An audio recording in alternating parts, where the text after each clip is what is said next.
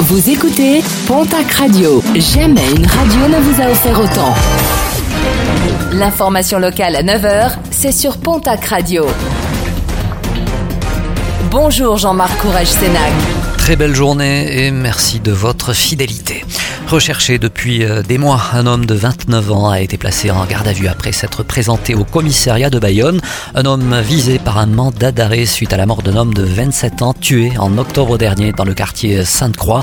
L'individu a reconnu avoir tiré à trois reprises sur la victime. Il a été mis en examen pour assassinat puis placé en détention préventive. Deux autres personnes ont déjà été placées en détention dans cette affaire, toutes complices de ce meurtre. Une séparation difficile. Hein. La Loubérien de 54 ans a été condamné hier à Tarbes à trois mois de prison avec sursis. Ce dernier avait envoyé pas moins de 200 SMS à son ex en quelques jours. Une histoire racontée par nos confrères de la Nouvelle République des Pyrénées. Des déclarations enflammées ou bien encore des insultes. Les textos étaient très variés. Des messages malveillants qui ont entraîné un dépôt de plainte. Appel à la grève maintenu pour ce week-end à la SNCF. Un appel lancé par les syndicats CGT et Sudrail des contrôleurs.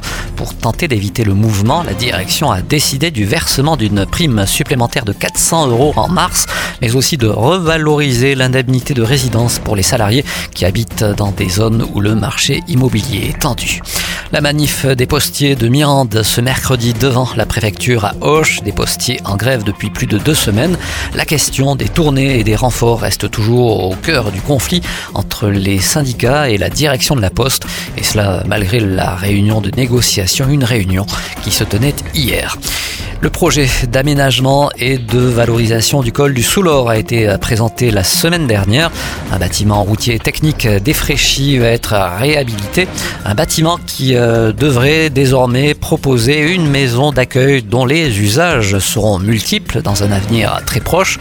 Un projet paysager est également au programme avec pour objectif de compacter et de dissimuler les stationnements pour préserver la vue.